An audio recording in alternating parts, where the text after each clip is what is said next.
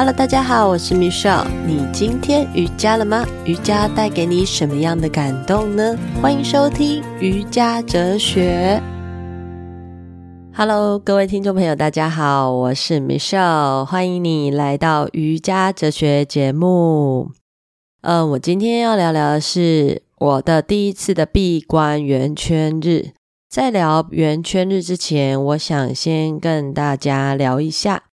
你有没有自己一个人的经验呢？我指的是一个人出去玩，一个人吃早餐，一个人走路，但是我们不借由其他外在的其他的东西。也就是说，如果我今天在吃早餐的时候，我没有拿着手机，我很专注在这个当下，然后吃我的食物。自己一个人在旅行的时候，我很专注在旅行的这个当下，可能去找地点，可能去嗯、观看周围的植物、周围的建筑物，类似这样的感觉。就嗯，为什么今天会想这样讲呢？是因为圆圈日在我身上发生了很有趣的现象，那个现象就是我好像跟我自己更靠近了一点。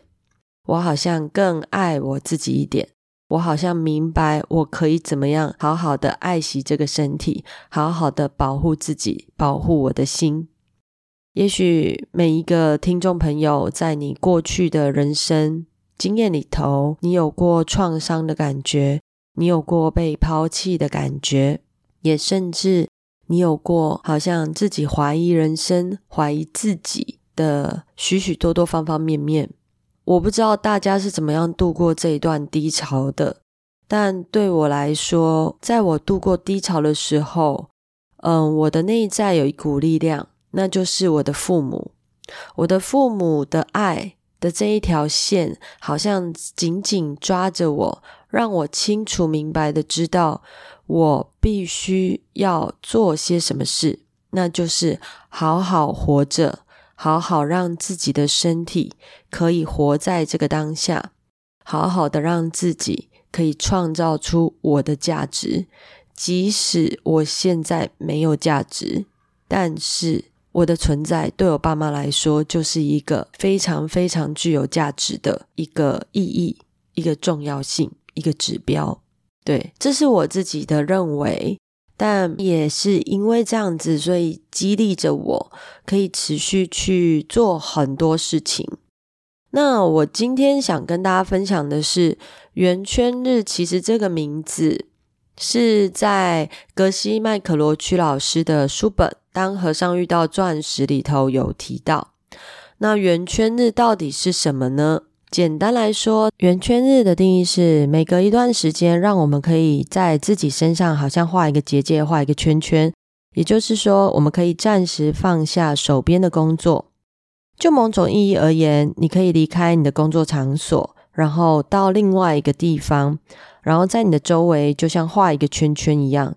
而当你坐在这个圆圈之中，也就是会产生一种稀有、珍贵、无可取代的时刻。那个时候，你就会进入新的宁静。简单的这样子的一个心态，是你跳脱工作的常轨，还有专注在这个单一的心态上，就有机会把自己准备好，再创另外一个新的世界。大家对于圆圈日也许非常的不熟悉，那也没关系。我想要跟大家分享，我也是这么不熟悉，好吗？在我第一次听到这名词的时候，我完全不想要自己一个人。哦，应该是说，我觉得我自己把自己画一个圈圈，就像说关一个房间好了，我一定会崩溃，我一定会大哭，我一定会觉得啊，自己为什么要自己去看待自己的内在？对，我知道现在蛮多人去内观，而且有一些内观中心，它可能十天、十一天这样子不等。也有一些地方是，嗯，像是僻静营、止语、静语的这样子的活动，我都觉得很好。但我老实说，我不是很敢尝试。虽然说当时在瑜伽的师资练习中，我们也有一段时间的静语，这对我来说练习都非常的珍贵。嗯，这个止语可以帮助自己什么？也就是内观，重新去观察自己的内在，重新去理解自己。所以，当我自己要去做圆圈子的时候，真的是需要一个动力跟契机。我当时就想，不行，我现在的状态，我一定要去试看看什么是圆圈子。我一定要把自己关起来。我的动机就是，我想要理解我自己身上我是怎么长大的。我的生命的历程为什么会发生这些事情？我如何去堆叠我的生命的历程，然后成为我现在这个样子？这对我来说是一个非常好奇的事。虽然我的爸妈都觉得我好奇怪，干嘛要去追究这些事？但嗯，我自己是很想知道我是怎么长大的。虽然曾经我有问过我的妈妈、我的爸爸，诶，我是怎么长大的？那就说没有啊，你就吃饭长大的啊。吃米啊，吃面长大的啊。那我我这当这当然不是我要的答案，可是也就因为他们这样的回答，会让我更好奇，我有什么办法去找到那个真相，也或许是找到更正确的思维这件事的一个方法。所以我进入了瑜伽练习，我也进入了冥想，持续的不断的精进自己。当然，在瑜伽里头不是只有瑜伽的体位，所以我想要，呃，我想要在这里再三的跟大家强调，瑜伽不是只有练习体位法而已，瑜伽它还包含了非常非常多的冥想、静心、呼吸法，甚至许许多多的智慧，这些都可以纳入到你的瑜伽中，甚至你可以把你的生活二十四小时过得像瑜伽一样。我我的学生其实蛮常在听到这我在课堂上这样分享的。我想要今天跟大家讲，就是我在第一天八月初的时候，是我做的第一次的闭关的圆圈日。当时我的老师告诉我，你去想一个你为什么要做圆圈日的动机，然后再进去圆圈日。我先说好了，动机越强烈的话，你越能清楚知道。也许圆圈日它不是马上可以带给你什么样动机去理解，但是它可以帮助你更加的靠近你自己，尤其是靠近你的心。我当时我写的我的动机就是我要拥抱我自己，我要去理解我自己的方式是如何可以爱自己的这个理由跟真相，去理解自己可以如何用智慧来过生活，尤其是过上五福人生的生活，进而我有一天可以让全世界。知道如何每一个人都有机会好好爱自己，然后好好的理解他们的生命。我觉得这对我来说非常非常的珍贵，因为我很希望有一天我可以跟着大家一起对这个世界产生一个善的循环，所以一起服务他人，服务这个世界。这也是我在进入圆圈日闭关的时候给自己下了一个动机。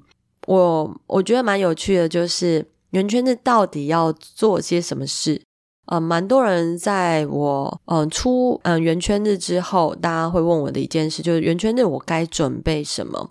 我第一次的圆圈的经验是在室内，所以我在一间小套房里头，里面就是对我来说就是吃喝拉撒睡都在里头啦。那我现在先说一下我们要准备什么，第一个就是准备食物。可以轻食就好，但是你可以准备一天当中，呃，我是自己圆圈是三十六个小时一天半，所以我要准备三十六小时的食物跟水，那还有一个热水壶，那里面当然会有床啊，简单的书桌、电灯这些，冷气啊，当然你也可以不要吹冷气。那老师有提醒我，请把窗帘关起来，也就是跟外在隔绝，就单纯在自己的小空间里头。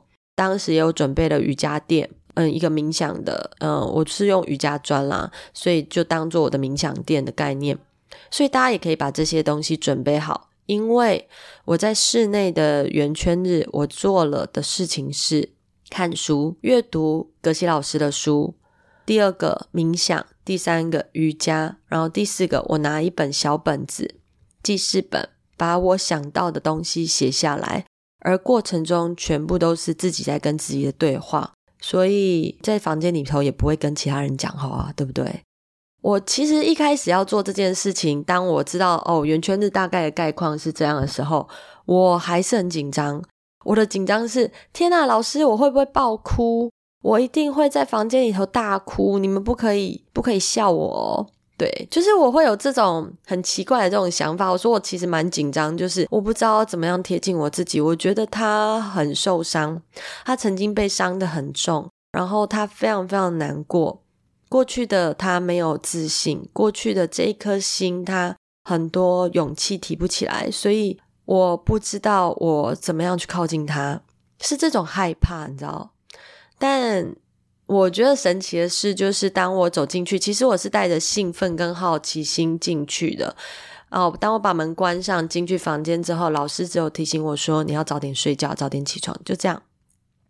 所以第二天我，我我其实也蛮早起床，开始我的语圆圈日的一天。我就跟自己说，嗯，我要把我的时间写下来，我到底做了什么事，我这样比较好知道。所以，诶，我吃了什么东西，我喝了水几 cc，我上了厕所几次，然后我到底看了哪个书，做了什么瑜伽，做了多久，冥想多久，冥想的内容跟感想是什么，我就把它写下来，就依序的这样写下来的时候，我觉得好好玩哦。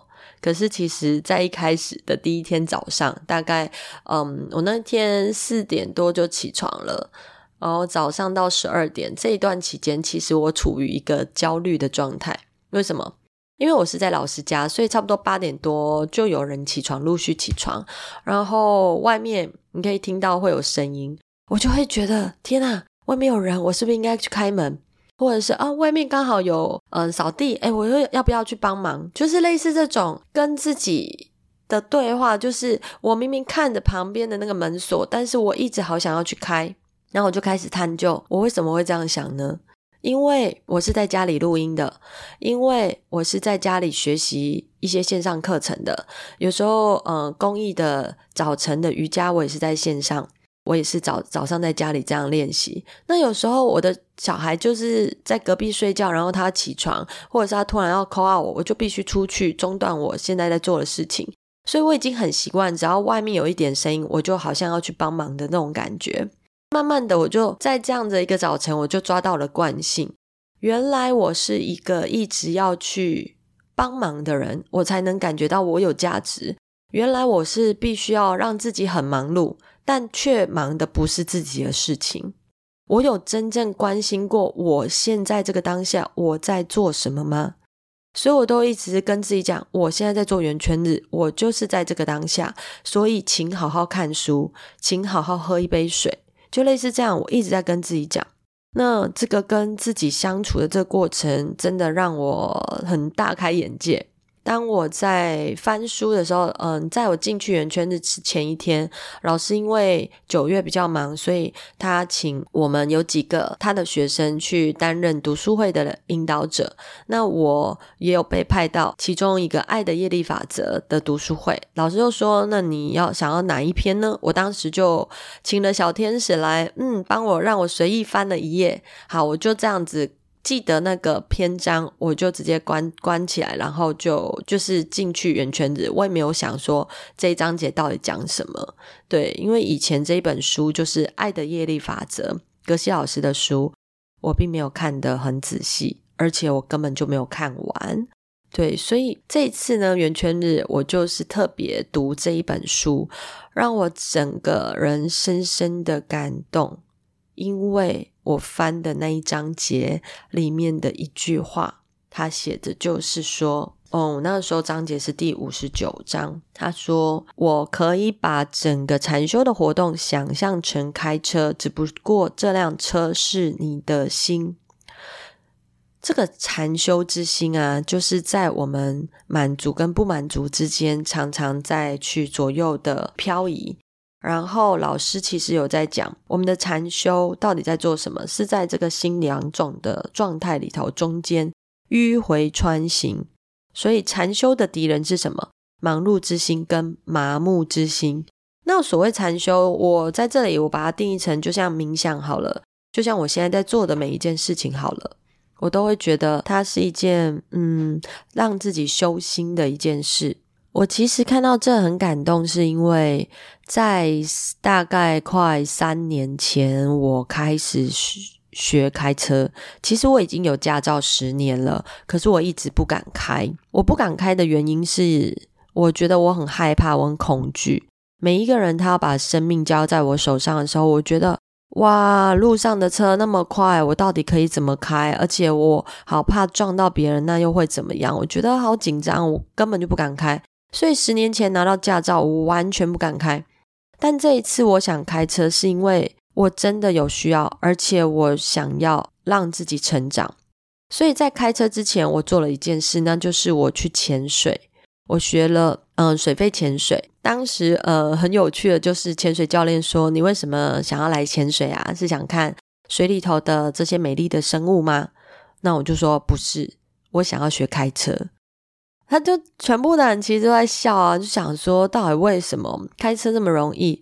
我说对我来说不容易，因为如果我可以把生命都交出去了。潜水是需要把你自己的生命交出去的，你不知道下一刻会发生什么事，所以我带着这样的心情，如果我潜水都学会了，那么我潜我开车有什么难的？